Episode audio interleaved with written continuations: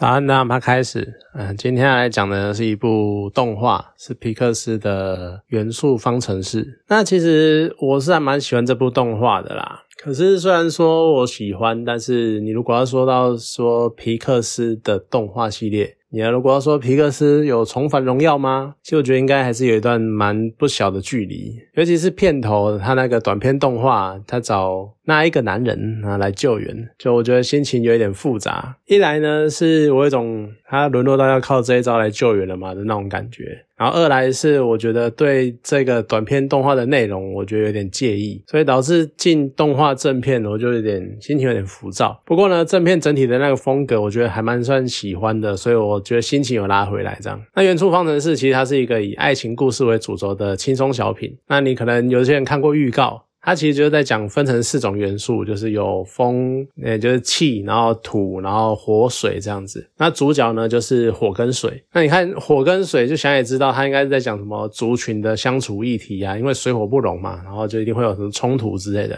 可是我觉得这电影在这个部分的带给我的感动大于我一开始的那种预想。而且有趣的是，它的片名它叫做《元素方程式》，就动画中的那个所谓的元素，除了传统我们说的四大元素土气火水以外，其实它也可以延伸到像亲情啊，或爱情，或各式各样那种人际关系的那种基本的要素，也可以称作为一种元素。那这些呢，彼此交互产生化学中的那种方程式，就虽然说算是自己的脑补啦，但是元素方程式这感觉有点像是各式各样的因素互相交织，然后编织出来的一个故事，就有点想象的空间呐。对于片名，但其实我还是想要念一下，就是开头的。那个短片，其实我刚刚讲什么那个男人，他其实也不是什么大咖，就他就只是天外奇迹的那个老爷爷卡尔。你刚看他出场的时候，就会像我第一段说的，他有一种是不是想要借由卡尔拉人气的感觉？毕竟天外奇迹当初算是一个蛮红的动画，而且蛮多人喜欢的。但是因为我很喜欢天外奇迹，所以我一开始看到他也还是诶蛮惊喜的，就是好久没有看到卡尔老爷爷这样。但是接下来呢，当他说出我要去约会了之后，我就整个。短片我大概就放空了，而且我有一种想要离开影厅那种冲动。为什么呢？因为如果你看过《天外奇迹》，对很多很多人来说，《天外奇迹》那一个开开头，在很多人心中绝对是影史前几经典的那个开场画面。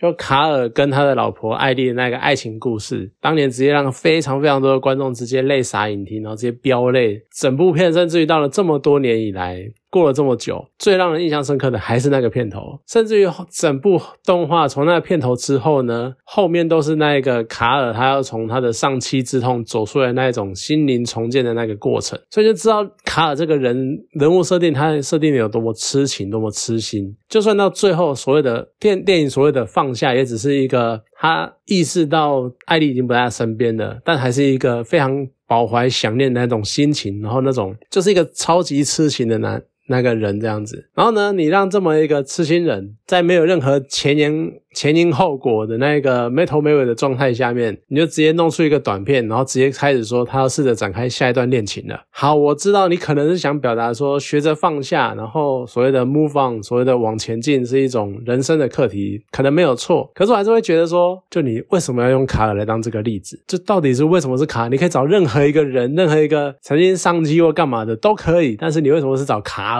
就真的会让人非常的不爽，非常的火大。我可能很少这么强烈。然后甚至于是第一次就这么不希望一个很棒的故事，它有所谓的续集，尤其是这种几乎完全没有在铺陈的，他感觉根本在消费角色的那种处理手法，就真的会让我觉得说，有些故事真的是结束了就结束了会比较好。好了，那这是我对于片头动画的抱怨。那回到元素方程式的整个正片，其实它故事是从火族女主角的小妍，好，她的爸妈。移居这个元素室开始，其实我觉得一直在想，与火元素族的设定一直会给我一种，它是不是在影射一些特定族群的想法？就譬如说，因为土啊、气啊、水啊，他们移居的时间比较早，然后彼此之间元素的特性的关系相处可能还算融洽，但是火呢，它就比较相对比较格格不入，然后还要在市区以外的地方就形成一个聚落，就有点类似偏远的地方，而且呢，女主角进城还充满了一种异类感，因为整个城市几乎都是土气水的天。天下，一个火在那边走来走去，就是有点怪怪的。然后再加上他的语言比较特殊，然后还有一些很，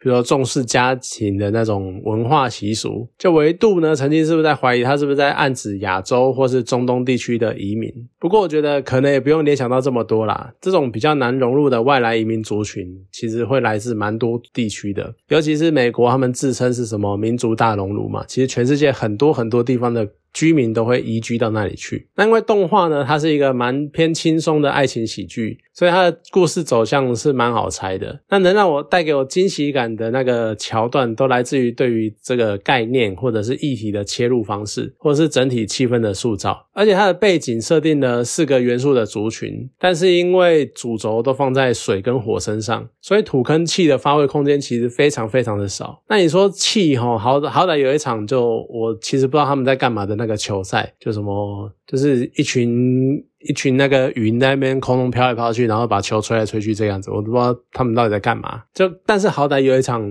以他们为特性为主的球赛，土真的就从头到尾都是龙套，甚至于就一个小屁孩，然后整天在追小圆这样，但是你完全不知道他想要干嘛。而且有一种他们可能真的就是呃背景里的一棵树的那种印象，就你会发现，诶，原来话剧里面真的会有人出来演专门演大树那种样子，所以就是蛮可惜。可是呢，你如果回来说到就是它的背景设定，然后还有画面，你就会觉得皮克斯真的是动画业界的顶尖团队。就它的画面真的是非常的绚丽，非常的漂亮，可那个有趣这样子。那每个。情境啊，都会搭配角色的心情，然后再去配合背景物件的一些互动的方式，然后就会让画面呈现的更精彩、更有趣，然后更让你觉得哎很有很有趣、很有巧思，而且它也不会太过于缤纷，那个让人眼花缭乱，或者甚至于到视觉疲劳。而且很多细节跟人物的互动，还可以用那个四大元素的特性，然后来做不同的搭配跟描述。像是那个玻璃大门，就他们一开始要堵那个水道，小严呢他就把一堆沙袋堆在那边，我一开始在想说，你干嘛不把它融化成玻璃就好了？但是很有趣的，他后来是真的把它变成玻璃，就很棒。而且这个玻璃大门呢，还会搭配后来就是他们争吵，然后再配合那个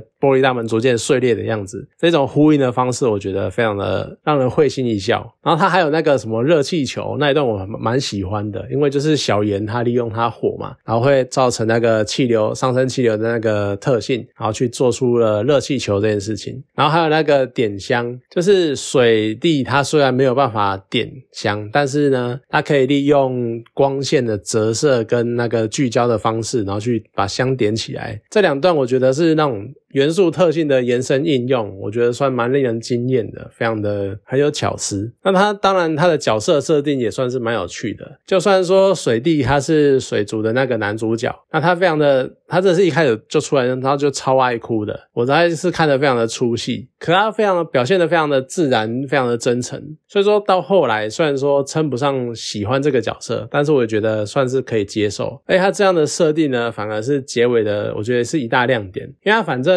皮克斯的动画，它本来就不太可能是什么悲剧，或者是什么多沉重的结尾。它毕竟要合家欢赏，所以呢，你利用爱哭的它这个特性，然后来当做剧情安排的一种巧思，一种巧妙的设计，我觉得很棒。那小严呢，他作为故事的主角，所以。整个故事的两个主轴，一个是家庭跟自我的拉扯，然后还有一个是跨族群的交流，这些这两个主轴都落在他的身上。只是呢，他没有什么特殊的能力，这一点我觉得算蛮出乎意料的。毕竟呢，一开始他就是暴怒的时候，火焰呢会开始冒出一些紫光，然后邻居呢还会特别讲说：“哇，你火到发紫，真的是非常的少见。”所以我一开始还以为这会是什么剧情的转折点或者什么的，结果呢，他到最后看起来就只是因为他会比一般火族更生气一点。那如果你要演什么跟亲情有关的故事啊，其实好像常常都会扯到什么继承家业啊，或者整个家族的名号的延续之类的。那以往这样的故事呢，往往都是我们一开始就看到主角会超级不想继承，啊想要自己去寻找自己的天赋热情，然后去寻找自己的未来，然后当做故事的开端。可是我觉得这一次比较特别的是，小圆他一开始他非常的想要继承家业，他从小就是很自然的融入家庭，然后很自然而然的觉得他的一生的志向就是要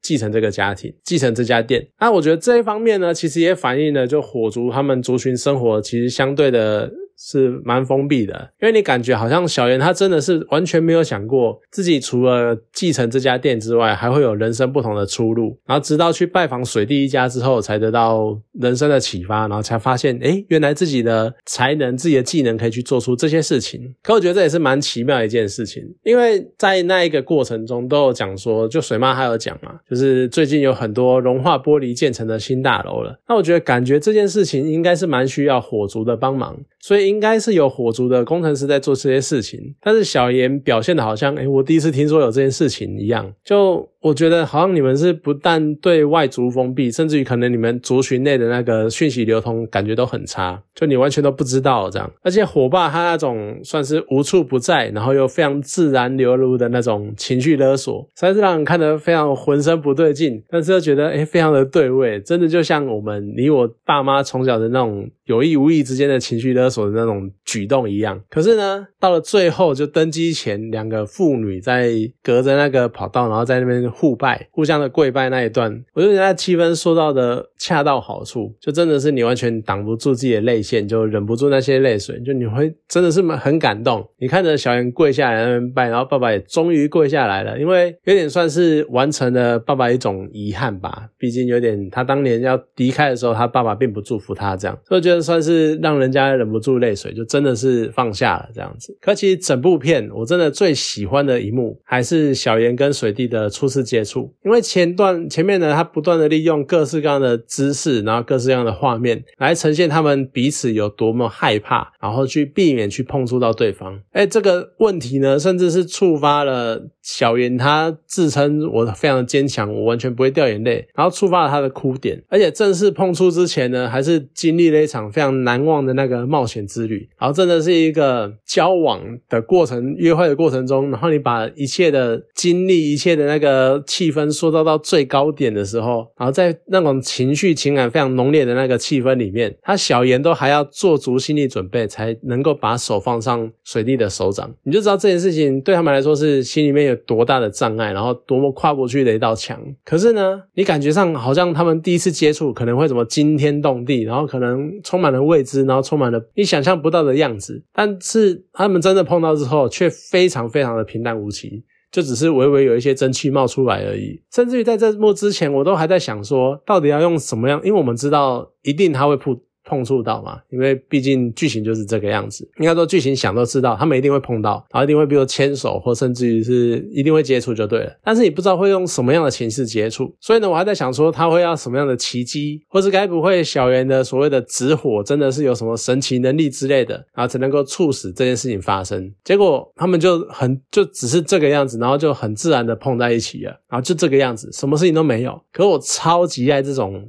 就这样的感觉，就也许可能有点离题啊，但是这样的情况呢，会让我想到，我们其实日常生活中也会看到很多看似水火不容的那种对立的双方，甚至于是三方，然后在互相交战啊，然后那种彼此唇枪舌战啊，甚至于可能还会直接物理打起来这样子。然后旁观者呢，你可能也会觉得说，他们永远不会有什么交流，然后一旦接触的话，一定会有什么惊天动地的变化，或者是非常剧烈的冲突这样子。甚至于这些族群，他们各各自的本身可能。也是这么觉得，然后在心中呢就上演各种小剧场。那如果我等一下会不会有什么危危险发生啊？然后有什么风险啊之类的？可是其实也许接触呢，就其实非常的简单，你只要轻轻的一句问候，然后一个手势，甚至是一个握手，它就能够达成了。所以其实说实在说回来，真正重要的还是你有没有去尝试的勇气，然后还有跨出交流的那一步。我觉得这是蛮有意义，然后蛮